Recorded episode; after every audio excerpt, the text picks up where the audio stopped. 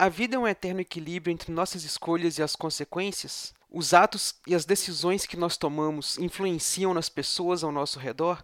O bater de asas de uma borboleta no Ocidente pode causar um tufão no Oriente? O que a teoria do caos tem a ver com essa brisa de hoje?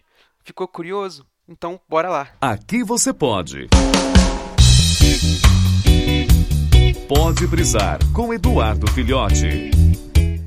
Fala galera, ficamos aí uma semaninha sem uma brisa, aconteceu uma série de probleminhas aí, coisas, digamos assim, a vida acontece. Tava planejando fazer uma brisa especial aí pros nossos queridos amigos do Darley e o, o Nathan, lá do nosso grupo do Telegram os nossos ouvintes queridos aí. E acabou que o que eu gravei deu merda na edição, o notebook deu pau, tive que formatar, um monte de coisa. Mas isso encaixa até um pouco com que o tema do cast. Como já falei no comecinho, vamos falar um pouquinho da teoria do caos e tudo, mas vamos dar aquela pegadinha em uma das obras que, nossa, me tocaram, me comoveram e sim, são um grande exemplo de como a, a filosofia, a teoria do caos, a ciência podem ser trabalhados de forma artística, de forma dramática mesmo nos games. Espero que vocês já tenham tido a oportunidade de jogar Life is Strange, o gamezinho aí onde você controla a personagem Max, que logo na apresentação do jogo aí ela se depara com uma borboleta azul durante um determinado evento e a partir de então ela adquire uma espécie de poder não vou explicar muito aí sobre isso, que ela começa a utilizar e dá-se o desenrolar da, da trama do jogo. Mas o bacana do jogo não é a questão do poder da Max em si, mas sim como a forma desse enredo é tratado. Porque o jogo te coloca no papel da Max e o tempo inteiro o jogo te fala: todas as suas decisões têm consequências e elas influenciam no decorrer do jogo. Então o jogo tem essa simulação com a vida real, ou seja, cada decisão que você toma dentro do jogo, ela faz com que você siga por um caminho, faça, tenha um determinado resultado, tenha uma determinada consequência. Na vida é tudo dessa forma. Cada decisão, cada ato, cada escolha que a gente toma, ela não vai nos levar a um determinado ponto. No fim das contas, nós seres humaninhos, pessoas em geral, em qualquer lugar do planeta, nós somos o resultado de todas as decisões que nós tomamos ao longo de nossas vidas. O exato ponto onde nós estamos, nós somente estamos devido às escolhas que nós tivemos. Ah, mas existem coisas que eu não posso escolher. Sim, existem coisas que você não pode escolher. Afinal de contas, você não escolhe que vai chover, que vai fazer sol, que vai nevar,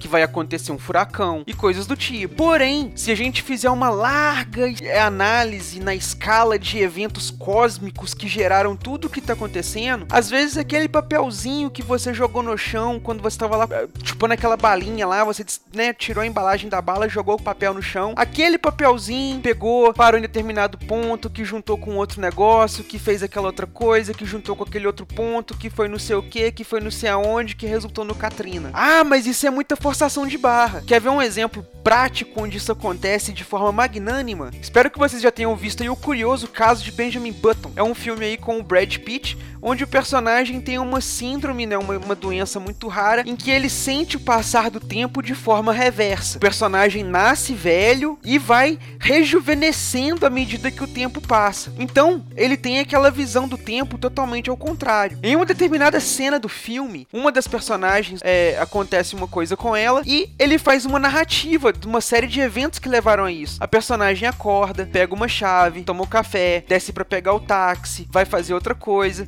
e no final das contas acontece um determinado evento. E o personagem desconstrói isso falando: se ela tivesse atrasado um minuto para pegar o táxi, não tivesse comido uma bolacha a mais no café, ou não tivesse amarrado o cadastro da sapatilha, ou não tivesse esquecido a chave para trás, ou tivesse feito uma coisinha que seja diferente em todos os, os eventos que aconteceram, todas as decisões que ela tomou, aquilo não teria acontecido. Ou seja, foi fundamental que cada evento acontecesse daquela forma para ter aquele resultado. É o que o jogo faz. Se você tem é, a opção de falar uma coisa boa ou uma coisa ruim com o personagem, ah, você fez isso no primeiro capítulo do jogo. O jogo tem cinco, tem quatro capítulos. Ok, aquela frase que você falou para a primeira personagem que você encontra no primeiro capítulo do jogo tem uma consequência lá no final do quarto capítulo do jogo que pode mudar uma série de eventos e uma série de coisas como elas acontecem. Se a gente parar para pensar, a vida é estranha porque a gente não consegue analisar esses pequenos atos que acontecem, essas pequenas coisas que nós chamamos de aleatoriedades, né? Esses eventos aleatórios.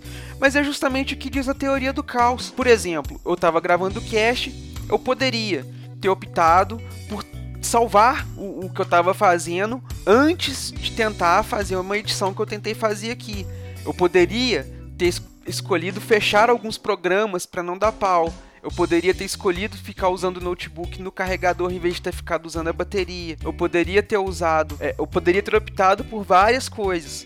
No entanto, a série de decisões que eu tomei fizeram com que eu não conseguisse liberar o cast na sexta-feira. a vida acontece. E assim, a gente cria planos. A gente nunca consegue, com esses planos que a gente está criando, especificamente falar, ah, eu vou chegar nesse resultado final. Porque existem eventos que vão acontecer. As, as decisões que eu tomo, elas influenciam nas pessoas ao meu redor. Elas fazem com que eventos aconteçam ao meu redor, pe envolvendo pessoas ao meu redor. Por exemplo, se eu escolho sair de casa para ir numa balada, bebo um pouco a mais e não quero pagar o Uber, quero pegar meu carro e ir embora para casa dirigindo. Com isso, eu vou estar tá influenciando possivelmente na vida de outra pessoa, porque eu posso atropelar alguém na rua. A pessoa tá lá andando de forma correta, no passeio, bonitinho, mas eu vou lá e influencio na vida dela. Da mesma forma como se eu consigo com o meu empenho, com o meu esforço, chegar a um objetivo que eu muito espero, que eu muito consigo, que eu consiga melhorar minha vida, as pessoas que estão ao meu redor, elas vão consequentemente aproveitar parte disso que eu estou melhorando na minha vida. É algo natural. A gente é, tem uma frase do Paulo Coelho muito interessante que diz o seguinte: quando nós evoluímos, tudo ao nosso redor evolui junto. É, quando nós tomamos decisões, tomamos escolhas, né, optamos sempre tendo em mente respeito ao próximo, cooperatividade, boas intenções, boas ações, né, que nós escolhemos tendo bons pensamentos nas nossas decisões, geralmente nós poderemos colher aí bons frutos dessas decisões. É o que a proposta do jogo diz.